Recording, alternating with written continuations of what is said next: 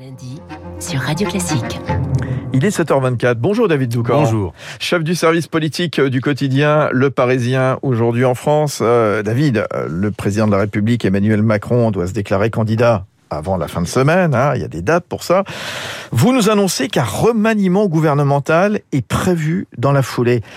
Est-ce que c'est une opération avec des risques ou pas? Oui, avec des risques. Les choses euh, ont été actées euh, la semaine dernière. Il est prévu euh, que Gabriel Attal, Sébastien Lecornu et Julien de Normandie quittent le gouvernement pour rejoindre l'équipe de campagne. Attal, toujours dans un rôle de porte-parole, Lecornu pour devenir conseiller politique du candidat et de Normandie pour diriger la campagne. Avec Jacqueline Gouraud, qui est nommée au Conseil constitutionnel, c'est un remaniement pour remplacer quatre ministres, qui est donc au menu pour la fin de semaine ou le week-end. Sauf que, problème, plusieurs poids lourds de la Macronie ne sont pas tellement emballés par cette idée. Les plus expérimentés, comme Richard Ferrand et François Bayrou, flairent le bad buzz. Ils ont donc tous les deux fait part au président de leurs doutes sur la manœuvre. Ils craignent un mauvais effet d'image, celle d'un Macron qui affaiblirait son gouvernement au profit de sa campagne alors que le monde traverse l'une des crises géopolitiques les plus graves depuis la fin de la guerre froide. Alors, un risque en termes d'image.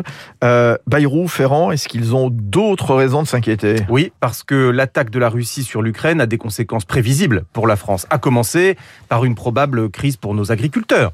Il y aura aussi une montée des prix de l'énergie, des matières premières, donc le retour de la fameuse vie chère dans les territoires d'outre-mer. Dans ces conditions, est-ce vraiment le moment de changer les deux ministres en charge de ces deux dossiers?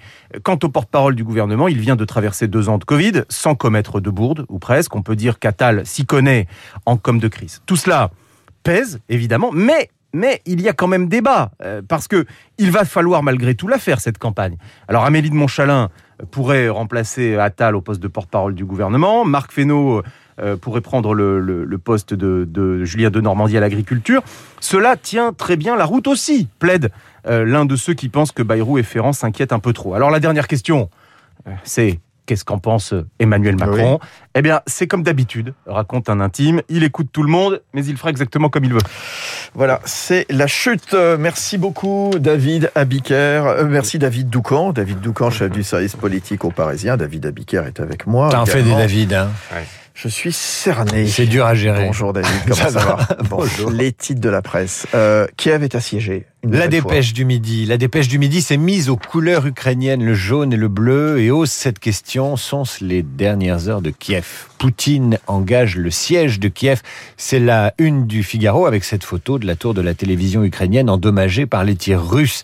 La Russie isolée, Kiev attend l'assaut, c'est le choix du monde.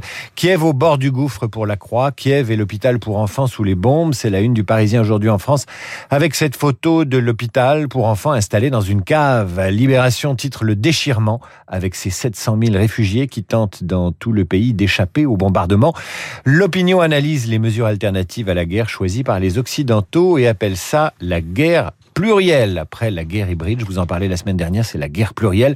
Les échos titrent Ukraine le prix du conflit car les sanctions et la mise au banc de la Russie ont aussi un coût pour les entreprises françaises. Le canard résume quant à lui ce début de semaine. Un nouveau rapport alarmant du GIEC sur le réchauffement climatique. Pourtant, Poutine reste glaçant, c'est le moins qu'on puisse dire. Enfin, dans la newsletter du Monde, le président américain Joe Biden a ouvert son discours sur l'état de l'Union par une manifestation de solidarité envers le peuple ukrainien, invitant les parlementaires américains à se lever. Se lever, ça ne va pas suffire.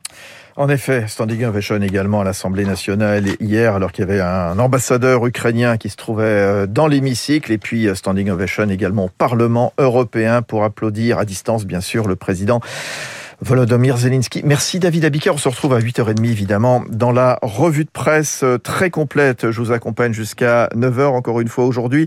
Euh, justement avec euh, David Abiker pour euh, la revue de presse. Et puis euh, tous ces sujets, on y reviendra d'ici 9h. Rendez-vous avec nos spécialistes d'ici un quart d'heure. Il sera 7h40. Bernard Sananès, Delab, Régis Le Sommier, grand reporter. 8h15.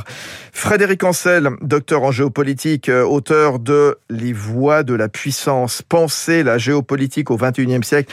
C'est un homme passionnant. Il sort ce livre aujourd'hui. Et puis, Esprit libre, ce sera aujourd'hui à 8h40, comme chaque matin. Bruno Jeudi de Paris Match et, et Guillaume Durand, qui sera également dans ce studio. Bonne matinée. 7h20.